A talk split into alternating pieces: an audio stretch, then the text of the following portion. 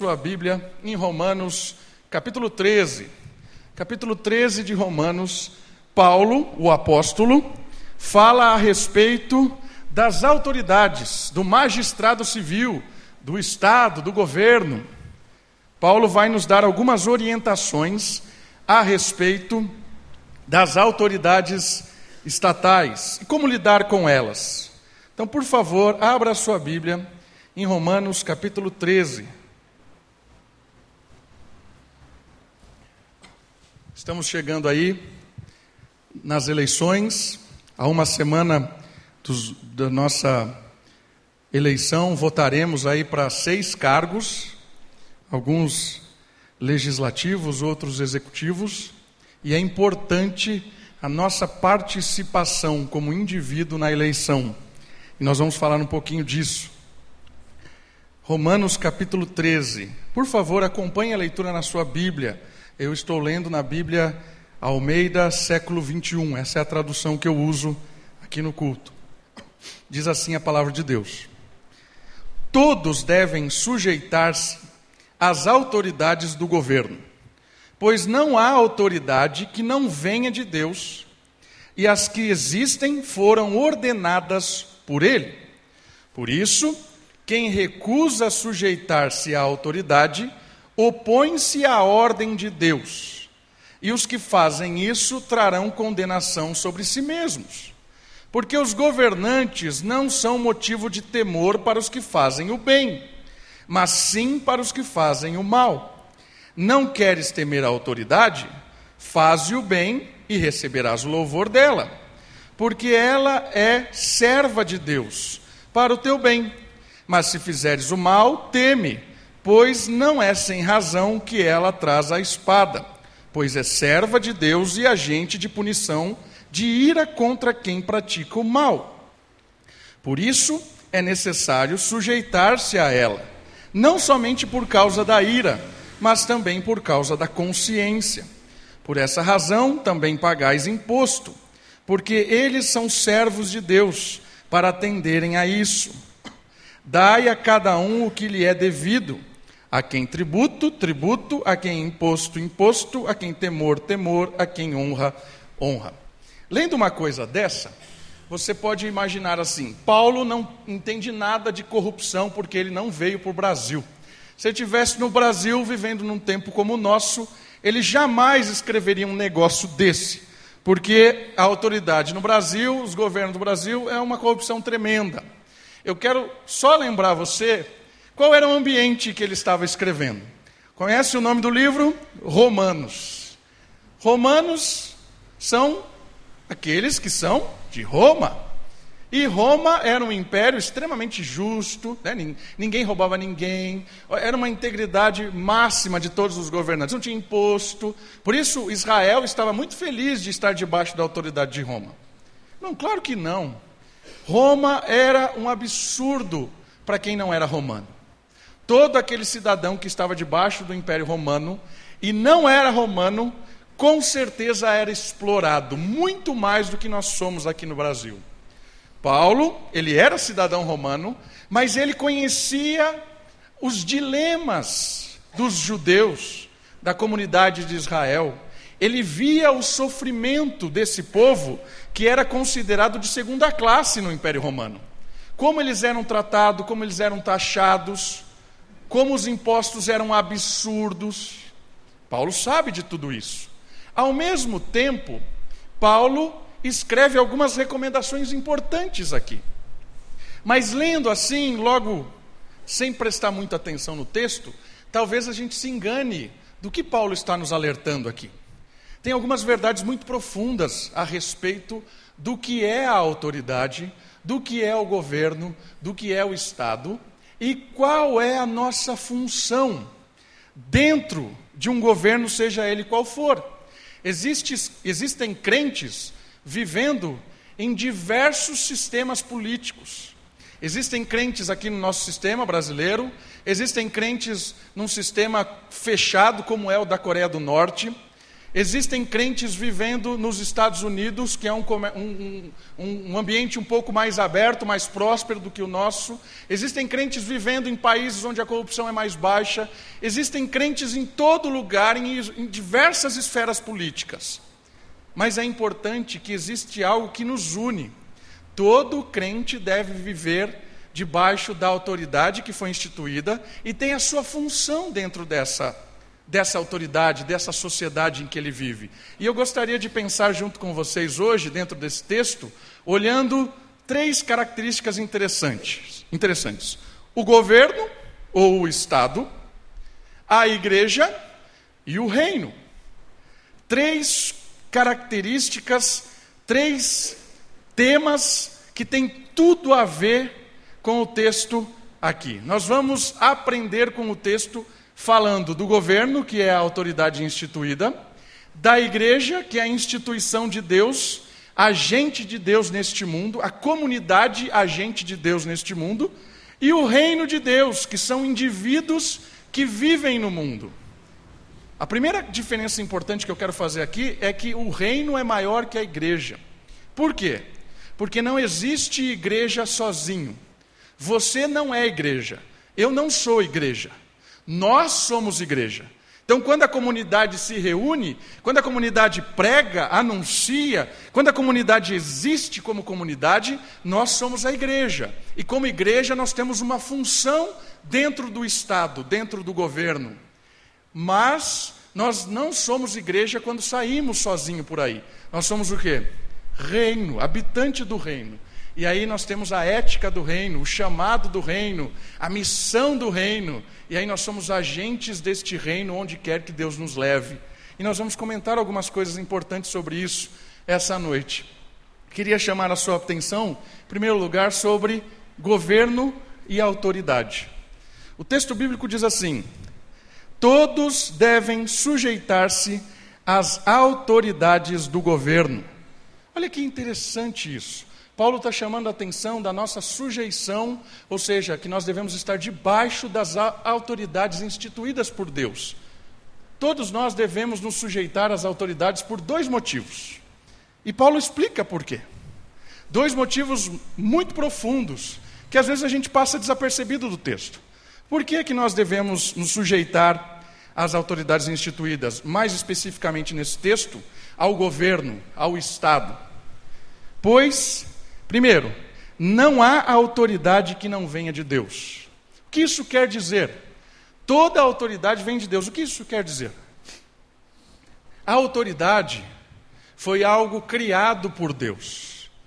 O mundo vive a partir de autoridades. O mundo gira a partir de autoridade. Isso faz parte da lei da criação. Deus, quando criou todas as coisas, Deus, quando criou o mundo, Deus estabeleceu leis da criação como o mundo deve viver, como o mundo deve existir, como o mundo deve ser desenvolvido. E nessas leis da criação, Deus instituiu coisas, Deus instituiu coisas importantes. E uma delas é a autoridade e a representatividade que essa autoridade tem. Ou seja, quando Deus criou todo mundo, Deus colocou Adão e deu-lhe o poder de autoridade. E a autoridade que Adão tinha sobre toda a criação era uma autoridade representativa. Se Adão fosse obediente, tudo viveria. Se Adão fosse desobediente, tudo morreria. Representatividade. E no decorrer da história é a mesma coisa. Os patriarcas, os juízes, os reis, a família. A família tem uma hierarquia de responsabilidade. Se o representante da casa é um mau representante, toda a casa sofre. Se a igreja, o representante da igreja é um mau representante, toda a igreja sofre. Percebe, meu irmão? Toda a autoridade, ela vem de Deus, porque foi Deus quem criou esse sistema. Foi Deus que criou esse meio de governar todas as coisas. As instituições que existem, que o homem foi desenvolvendo, foi algo que o próprio Deus criou as leis para que elas existissem. Então existe algo instituído por Deus chamado autoridade. O mundo gira assim, o mundo gira com as representações. Uma outra coisa muito importante que o texto diz, além dessa, que toda autoridade procede de Deus, por isso a gente deve estar sujeita a ela, é o segundo ponto. O segundo ponto é o seguinte: foram ordenadas por Deus, está aí no texto. E as que existem foram ordenadas por Ele. O que isso quer dizer? Quer dizer que toda a autoridade tem uma ordem, tem um jeito certo de funcionar. Toda autoridade tem as suas regras para que ela continue sendo autoridade, para que ela não perca a autoridade, ela não perca o direito de exercer autoridade. Ela tem uma ordem estabelecida por Deus. Lembra? Adão? Quando Adão teve a sua autoridade manchada? Quando ele desobedeceu o princípio regulador da sua função de autoridade. Quando é que a família começa a, a deslanchar, é, a, a se quebrantar? Quando o responsável da autoridade começa a fazer o que não deve. Há contestação, há aquelas brigas, há o desconforto. Por quê? Porque a autoridade não está sendo vivida como Deus disse que deveria ser. O que isso quer dizer na prática é que toda autoridade é regida pela lei de Deus. Toda autoridade que existe, existe uma lei para que ela seja exercida de uma maneira correta. Falando agora especificamente do Estado, o governo, Deus institui uma maneira certa de o governo existir. Deus institui uma forma correta do Estado exercer a sua função de Estado. Entende o que eu estou dizendo? Então, o governo, quem toma o poder, precisa atentar para o regulamento de como o governo funciona. Para quê? Para que o povo seja próspero, o povo seja abençoado, o povo seja feliz e que o próprio governo assim ganhe mais autoridade. Por isso que a sujeição à autoridade, ela é uma sujeição de alegria, porque quando a autoridade vem de Deus e a autoridade segue as instituições de Deus, há alegria. Está entendendo o que Paulo está falando? Paulo está ao mesmo tempo falando para todo mundo que está debaixo das autoridades, mas Paulo também está falando para a autoridade.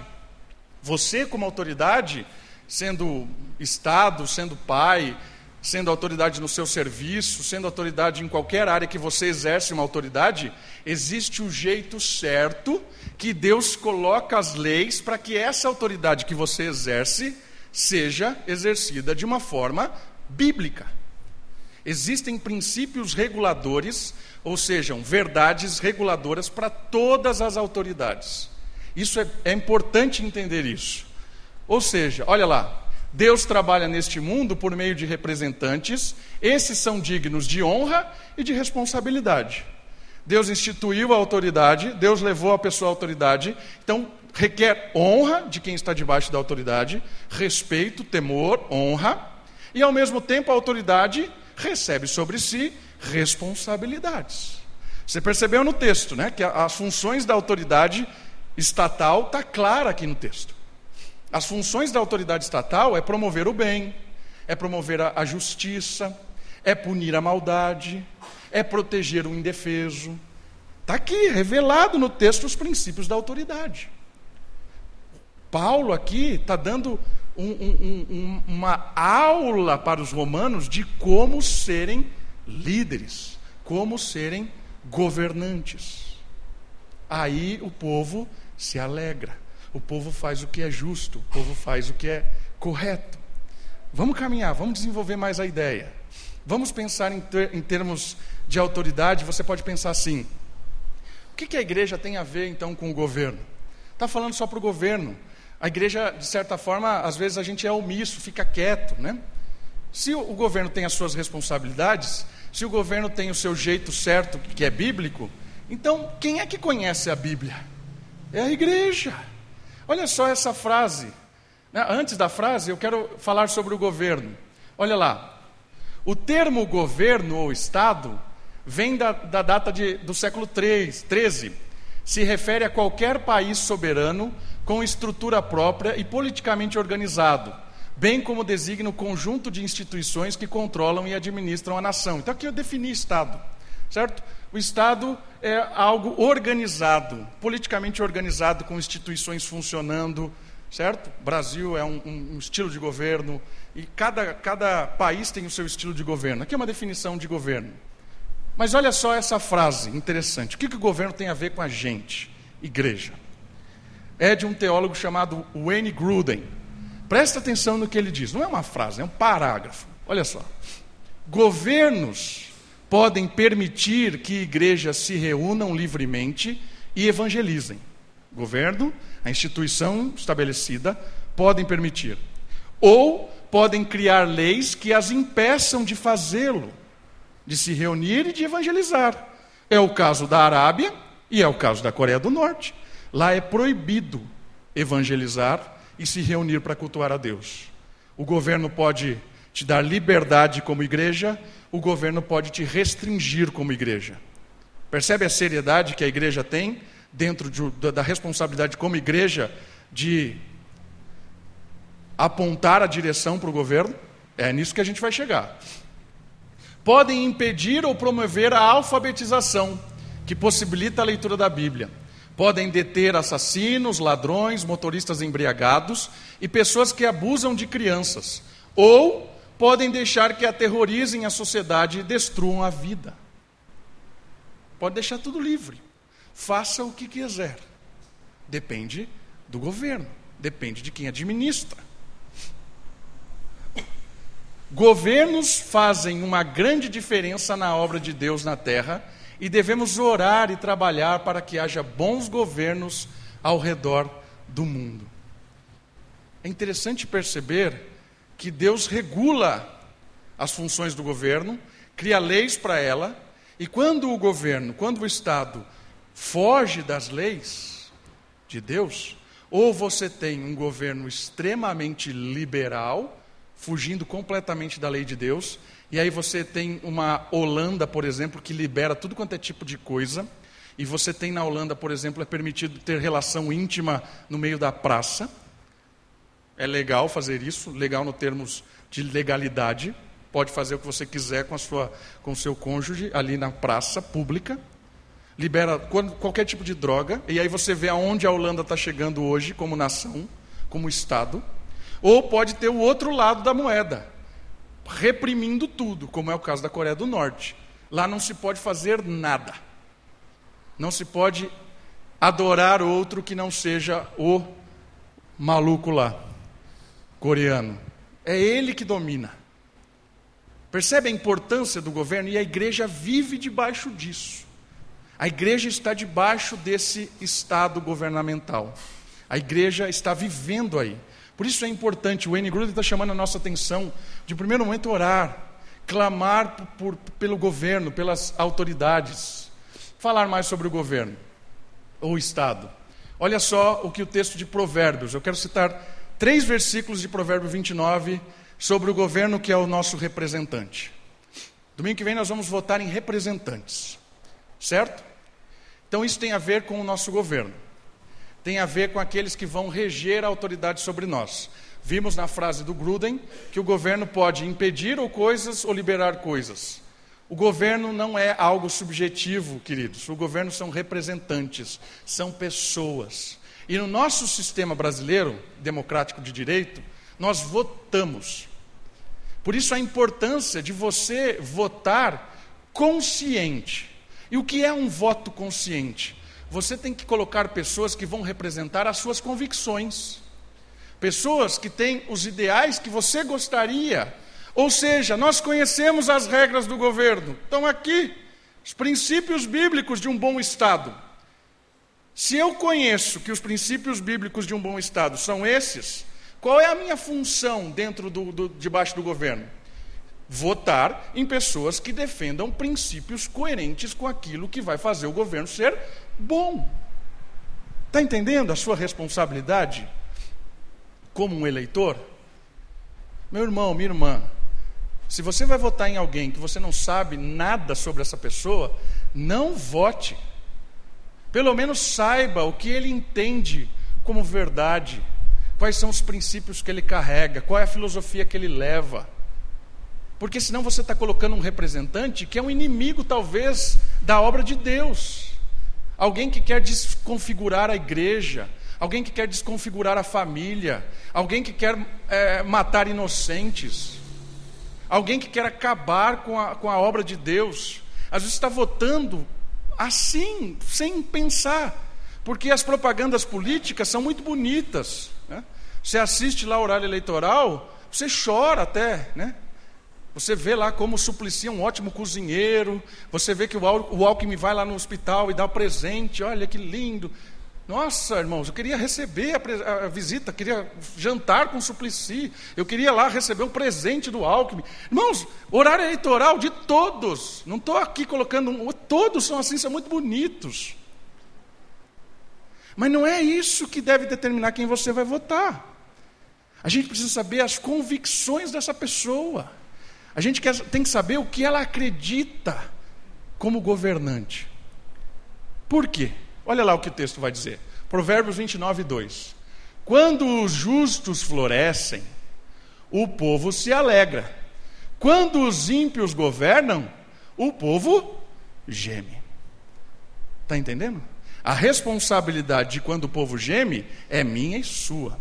Porque no nosso sistema político, nós elegemos. É você que vai votar domingo. Depois não adianta botar a culpa no governo. Você que vota, eu que voto. Ah, estão querendo fechar as igrejas. E quem votou? Ah, votei no partido tal. Mas o partido tal é de filosofia de contra a igreja. Por que você votou nele? Está entendendo, irmãos? A gente precisa saber as ideologias do partido em quem a gente vota. As ideologias do, do, do deputado, do governador, do senador que a gente vota. Porque se floresce a injustiça, se o ímpio governa, Todo mundo geme, porque o ímpio não está nem aí para esses princípios reguladores da autoridade. Está nem aí. Importante. Por que mais? Provérbios 29, 4. O rei que exerce a justiça dá estabilidade ao país. Olha que interessante. Mas o que gosta de subornos o leva à ruína. Ah, vou votar em crente então.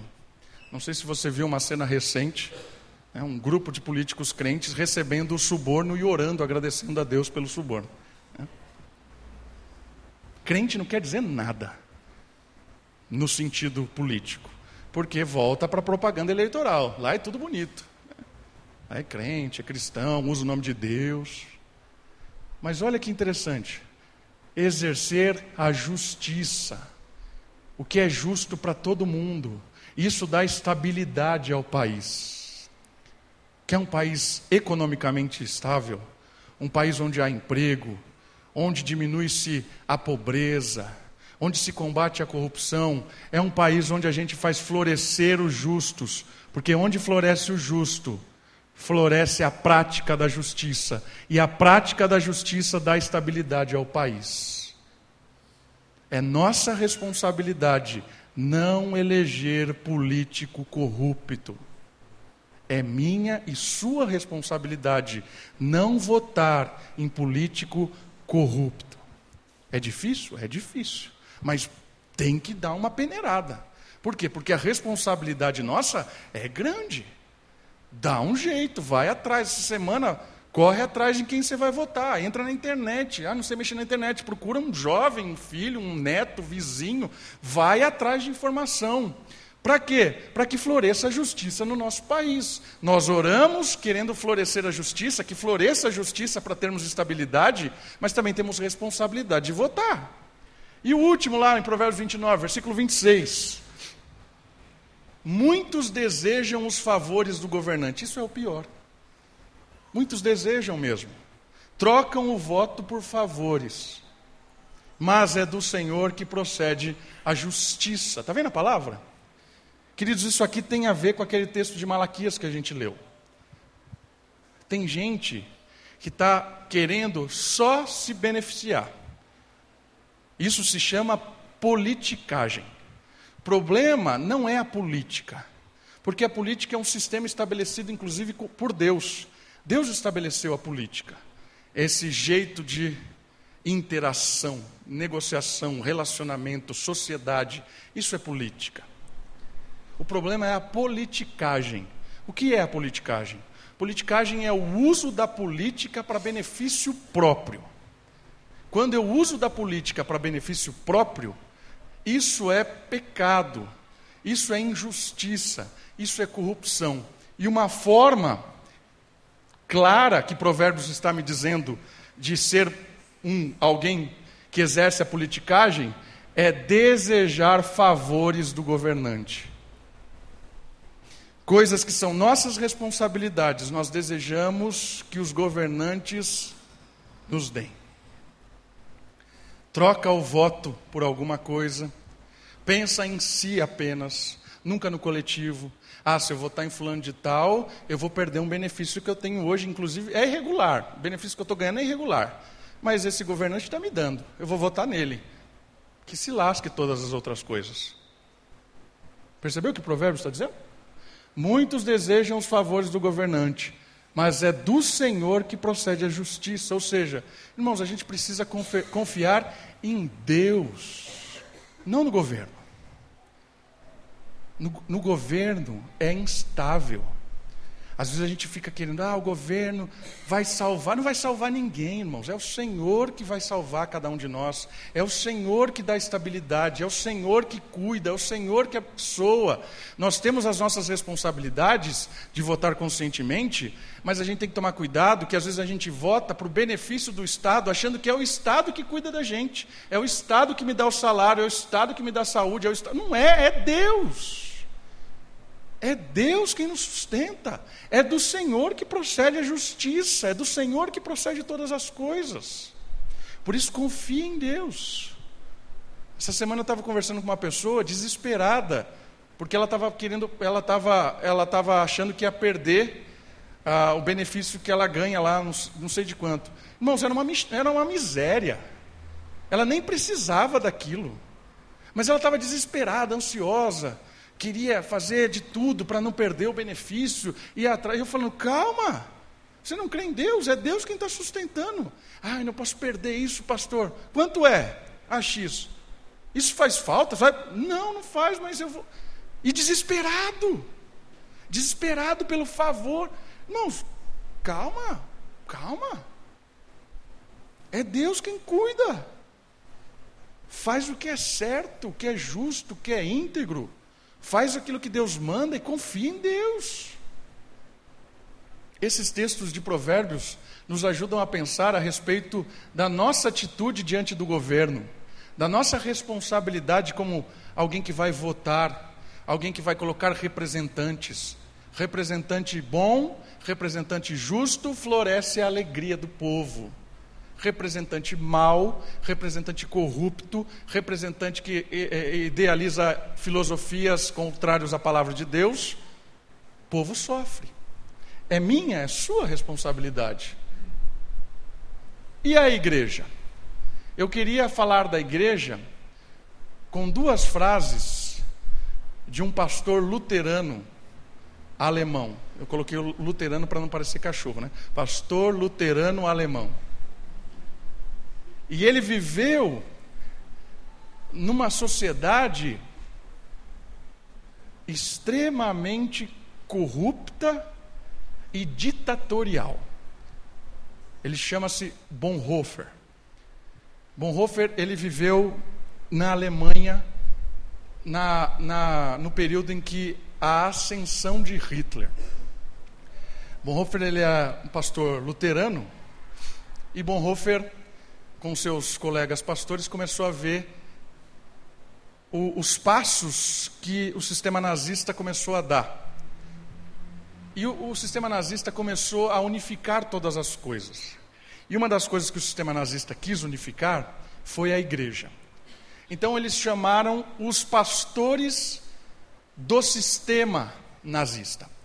E eles fizeram uma declaração de fé nazista. E essa declaração de fé nazista, extremamente nacionalista, excluía e começava a excluir, sabe quem? Os judeus. Aí você pensa assim: como que um cara louco como Hitler vai começar a excluir os judeus da igreja se Jesus é judeu? Não vai dar certo isso. Irmãos, deu certo. Porque a igreja começou a regulamentar, começou a se expulsar os judeus. Todos os judeus ou descendentes de judeu que eram ordenados ao, ao ministério eclesiástico começaram a ser expulsos. A igreja começou a sofrer. Você imagina essa situação. Começou a expulsar pessoas simplesmente pela raça delas, pela origem, a etnia delas. E aí Bonhoeffer, e junto com outro pastor que tem uma frase dele que daqui a pouco eu vou mostrar, eles fundaram a resistência cristã, chamado de igreja conf, é, confessante, que era a igreja que estava contra o sistema implantado. E eles leram uma declaração de fé que promove o reino de Deus a unidade, a integridade, que Deus não faz acepção de pessoas. Você sabe o que aconteceu com esses caras, né? Eles foram presos, foram perseguidos. Bonhoeffer ficou preso quase dois anos. E ele morreu num campo de concentração. Ele foi morto pelo sistema. E as cartas dele são extremamente profundas e eu estou lendo a biografia dele. Várias das cartas que ele escreve, ou para a família, ou para a noiva dele, eu chorava no final da carta. Uma das coisas, não tem nada a ver com, com aqui, mas uma das coisas que me marcou foi quando ele fala de comunhão. Ele está numa cela que tem dois metros por um, e aí ele fala assim: eu lembro do tempo em que eu podia estar na comunidade, louvando a Deus, cultuando com os irmãos. Eu não entendo porque as pessoas trocam esse momento por qualquer coisa. Eu não entendo como as pessoas deixam de estar em comunhão com a igreja. Eu não entendo. Mas hoje, eu aqui nessa situação, nesse quadrado escuro, eu vejo a importância da igreja eu vejo a importância da comunhão. Ah, como eu fui bobo, como eu fui tolo de desprezar isso, quando eu tinha liberdade de cultuar com os irmãos. A gente não sabe o dia de amanhã, meu irmão. A gente não sabe. A gente não sabe o que pode acontecer com o nosso governo. Às vezes a gente é inocente. A gente acha que o Brasil nunca vai, vai ser essa, essa, essa coisa que é sempre. A gente nunca conta que a gente pode virar um, pode ter um golpe de Estado aqui, a gente não conta com isso. Principalmente os jovens. Os jovens são muito inocentes. Acha que é isso, fica lá discutindo na internet. Cara, mas discussão tão tonta na internet. Não, não, não...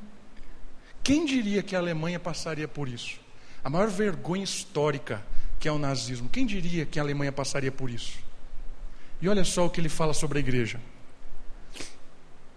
A igreja deve questionar continuamente o Estado quanto a, a se sua ação pode ser justificada como uma legítima ação do Estado. Olha só que interessante. Ou seja, uma ação que produza a lei e a ordem, e não a ilegalidade e a desordem.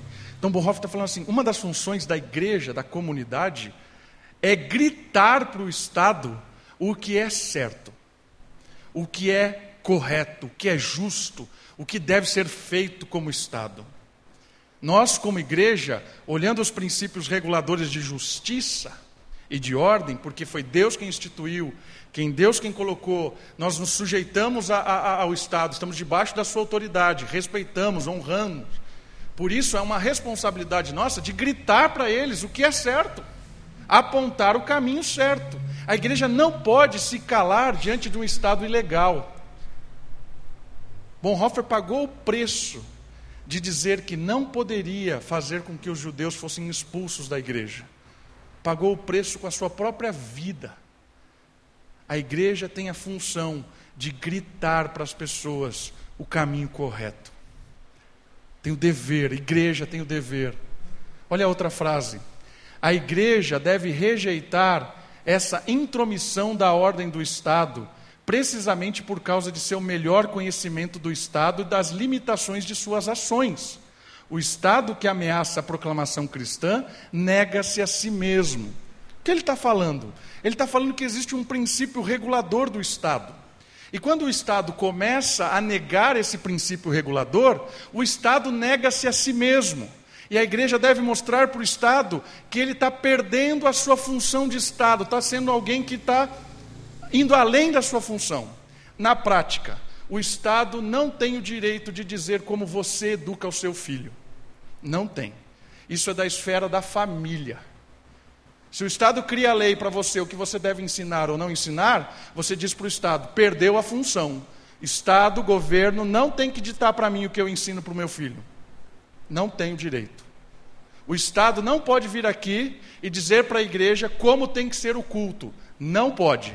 Não é função do governo criar leis para instituir como é o culto da igreja presbiteriana. Não é função do Estado. Quando isso acontece, a igreja tem a função, a, a proclamação profética de dizer para o Estado: não é sua função, aqui você não se mete. Está entendendo a nossa função como igreja? A gente não fecha a porta e vive como se o governo não tivesse nada a ver com a gente, por causa da frase do Gruden. Governo pode impedir a evangelização, pode criar leis de fechar igreja, governo pode nos perseguir. A gente não pode ficar quieto. A gente tem que mostrar para o governo, para o Estado, qual é o princípio regulador do Estado. A gente não fala como é a, o, o jeito certo de criar os filhos, o jeito certo de ser um bom marido, uma boa esposa. Aonde estão tá esses princípios reguladores da família? Na Bíblia. A gente não fala como é uma, uma boa liderança, como são os presbíteros, os diáconos, como é o membro que cresce na fé. Onde estão esses princípios dessas instituições? Na Bíblia. Onde é que estão os princípios reguladores do Estado? Na Bíblia. Está entendendo? A função da igreja é mostrar a Bíblia como princípio regulador das coisas. Isso é importante. Três formas que a igreja pode atuar em relação ao governo ou ao Estado. Primeira delas, ajudar o Estado a ser Estado. Como? Dizendo para ele, questão da justiça, questão da ordem, apontando para ele as diretrizes como Estado. O que é certo, o que é correto, certo? Essa é a função nossa como igreja.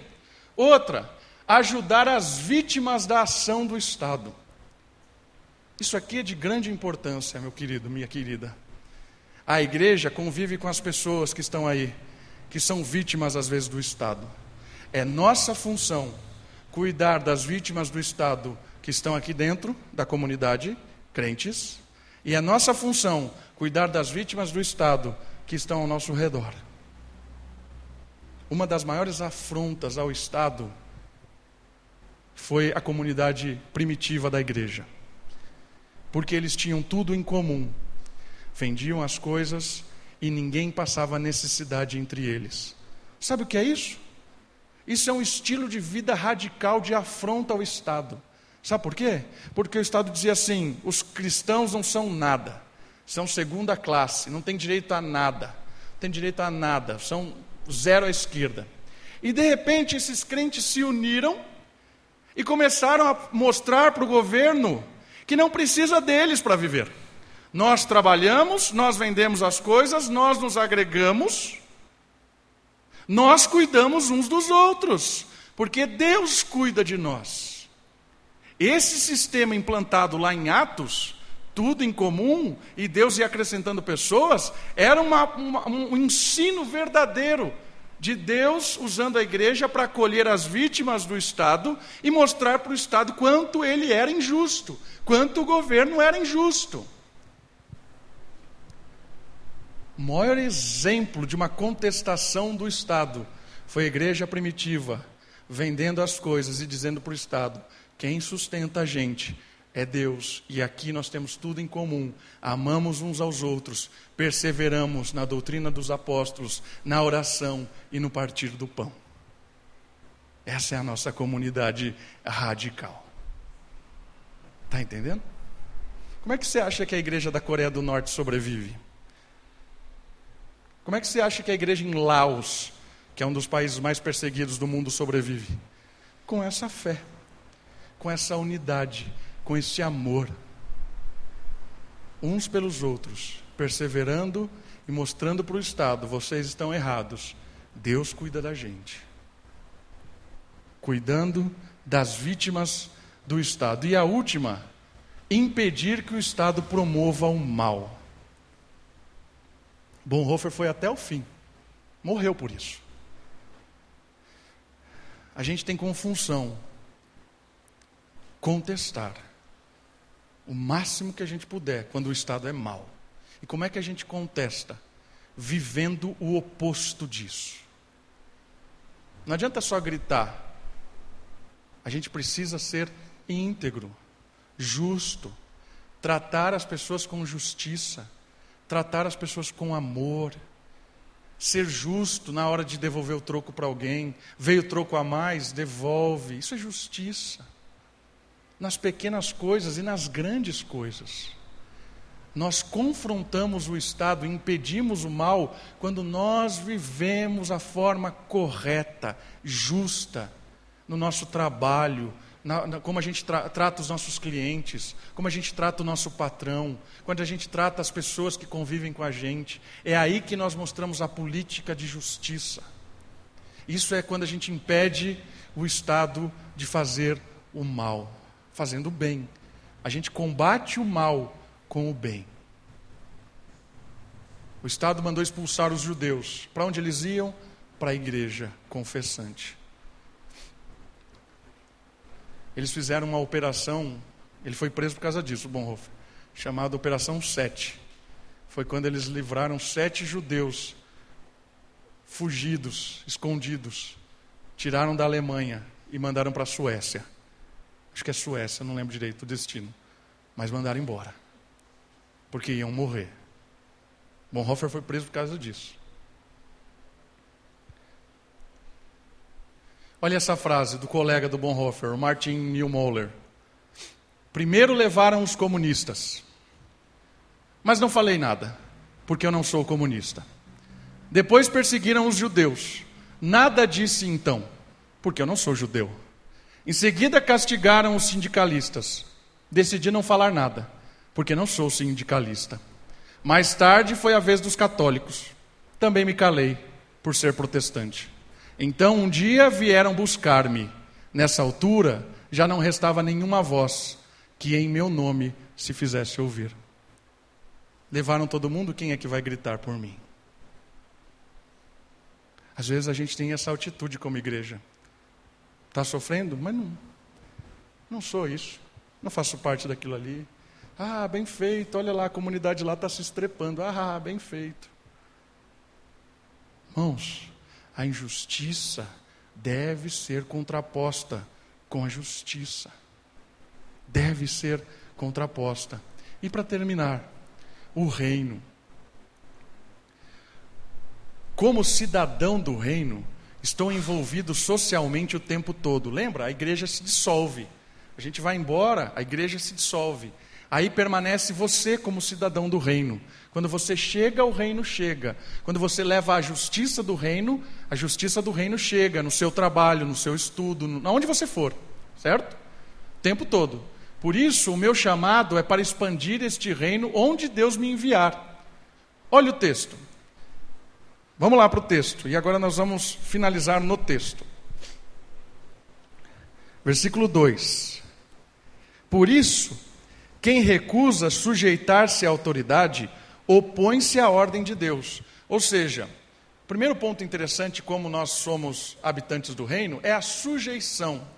Mesmo quando nós contestamos algo que está errado, nós estamos sujeitos a ele, debaixo da sua autoridade. Nós nos sujeitamos às autoridades. Esse é um, um princípio regulador do reino. Nós contestamos quando a autoridade está extrapolando mas estamos debaixo dela. Jesus agiu muito assim. Jesus contestou diversas vezes as autoridades, diversas vezes, mas sempre estava sujeito a ela. Isso é muito interessante na vida de Cristo. Isso é muito interessante nos apóstolos. Sujeitavam a autoridade, mas quando a autoridade vinha e falava assim: não pregue o evangelho, aí os apóstolos respondiam: opa, aí já não é da sua esfera. Convém obedecer o que você está falando ou obedecer a Deus? Aí eu vou obedecer a Deus. Estou sujeito à sua autoridade. Estou dizendo para você, ó, quero te obedecer. Mas você está falando uma coisa que eu não posso fazer. Certo? Então nós nos sujeitamos à autoridade com todo respeito, com toda honra, com todo amor. Questionamos a autoridade governamental de uma forma humilde, orando por ela, intercedendo por ela. Porque se a gente se opõe à autoridade, nós, nos, nós, nós somos oponentes de Deus, porque foi Deus quem regulamentou as autoridades. Certo? Às vezes a gente tem dificuldade também com a autoridade. Isso é fruto, às vezes, da gente é, conhecer os autoritários, certo? Alguém que exerce a sua autoridade de forma ruim. O Brasil foi alvo, durante décadas aí, de uma ditadura. E a autoridade foi exercida de uma forma forte, às vezes, contundente, que não deveria ser. Por isso, algumas pessoas reagem a essa forma é, forte demais de autoridade, foge como. vai para o outro oposto, né? nenhum tipo de autoridade é boa. Não é isso. Certo? Porque a autoridade vem de Deus. A autoridade, quando ela é íntegra, principalmente, ela aponta para a justiça de Deus. Então nós nos sujeitamos. Quando nós nos sujeitamos, a gente acaba em condenação. Três, porque os governantes não são motivo de temor para os que fazem o bem, mas sim para os que fazem o mal. Não queres temer a autoridade? Não queres temer a autoridade? Faze o bem e receberá o louvor dela. Segundo princípio interessante, nós, como é, cidadão do reino, fazer o bem e fugir do mal. Sempre. Quando a gente começa a fazer o bem, isso ilumina as autoridades. Às vezes, a iluminação da prática do bem faz com que a autoridade se enfureça. A prática do bem, quando a autoridade é má, ela enfurece a autoridade. Quem são esses crentes? Né? Primeiro, primeiro século, muitos dos crentes morreram por fazer o bem. Morreram lá no Coliseu, mortos por gladiadores, por animais, por fazerem o bem. Mas nós continuamos fazendo o bem. Continuamos fugindo do mal, independente da autoridade. Nunca nós, como habitantes do reino, se beneficiamos do mal ou criamos vantagem em tempos de maldade. Consciência limpa diante de Deus, olha o texto. Porque ela, a autoridade, serve de Deus para o bem, para o teu bem. Mas se fizeres o mal, teme, pois não é sem razão que ela traz a espada, pois é serva de Deus e agente de punição de ira contra quem pratica o mal. Olha a função, a princípio regulador da autoridade, né? A autoridade deve combater o mal, certo? A autoridade boa, justa, ela resguarda o inocente, ela pune o mal, certo? Aqui é um princípio regulador da, da autoridade. E olha só o 5. Por isso, porque a autoridade tem como princípio regulador a prática do bem, é necessário sujeitar-se a ela, não somente por causa da ira, né? não somente porque o medo de, de praticar o mal e ser punido pela autoridade, mas também por causa da consciência. Nós fazemos o que é justo porque nós temos uma consciência com Deus, que está acima da autoridade. É a ideia da frase de José, quando ele fala para Potifar. Pra, ele fala, para a verdade, ele fala para a mulher de Potifar: Quem sou eu para pecar contra Deus e também ofender ao meu Senhor, que era o marido dela, quando ela tem aquela proposta indecente? Por causa da consciência de José com Deus. Então a nossa prática do bem é uma, uma prática do bem não só com temor de ser punido pelo mal, quando a autoridade é exercida de uma forma correta sobre nós, mas também porque nós temos uma consciência de fazer o que é bom por causa de Deus. Certo? Seis, por essa razão também pagais imposto, porque eles são servos de Deus, para atenderem a isso. Dai a cada um o que lhe é devido, a quem tributo, tributo, a quem imposto, imposto, a quem temor, temor, a quem honra, honra. Nós somos bons cidadãos. Temos que ser honestos com a contribuição do imposto, temos que ser honestos na, na, na nossa atitude de justiça, usar os bens comuns com responsabilidade, cuidar dos patrimônios públicos. Isso é atitude de cidadão justo, correto. Irmãos, eu mostrei a questão da autoridade má, né? Mas e se nós tivermos uma autoridade boa? Quais são os princípios? Estão aqui. Né? Autoridade boa é maravilhoso, está aqui, combate o mal, combate a injustiça. E nós continuamos fazendo o que é certo, sujeitando a ela, fugindo do mal. Nós temos a oportunidade de votar, irmãos. A gente precisa buscar pessoas comprometidas com ideais de justiça, comprometidas com ideais que promovam a alegria das pessoas, exerçam a autoridade com responsabilidade. E o último ponto aqui, nós somos sabedores de que é o Rei das Nações. Quem é o Rei das Nações? Olha o 6. Porque eles são servos de Deus. Lembra o texto lá de Neemias? Ciro foi tocado por Deus e fez algo que surpreendeu toda a nação. Quem é o Rei das Nações? Quem é o Rei dos Reis? Quem é o soberano Deus? Nós conhecemos, sabemos quem Ele é. Temos a nossa responsabilidade como indivíduo, cidadão do reino dos céus, chamados com uma missão de levar essa ética de justiça onde quer que Deus nos leve. Como habitante do reino de Deus, eu tenho a responsabilidade de votar conscientemente, de me envolver com as coisas que são justas, de promover a paz, de, de, de querer que a nossa autoridade tenha esses princípios reguladores aqui que promovam a justiça. Como igreja, no coletivo, nós temos que ser uma comunidade que é um farol para o próprio Estado, um farol de como cuida das pessoas, um farol de como ajuda o necessitado, um farol de como é integridade, um farol de uma igreja justa, que aplica o seu dinheiro de uma forma correta, que paga os seus impostos. E como cidadão, estamos sujeitos ao Estado, precisamos ajudar o Estado a ser Estado, cuidar das vítimas do Estado impedir que o Estado promova o mal como igreja. Irmãos, vamos orar pela nossa nação, vamos orar pelas pessoas, vamos orar para que o Senhor coloque no nosso governo homens e mulheres com senso de justiça, com temor, para que a gente tenha anos de alegria e não de, de, de terror, de aflição. A nossa oração é muito importante por quê? Porque o Deus da nossa oração muda todo coração. Vamos orar? Abaixe sua cabeça, feche os seus olhos. Ore ao Senhor para que te dê consciência de um bom voto. Ore ao Senhor pelos nossos governantes.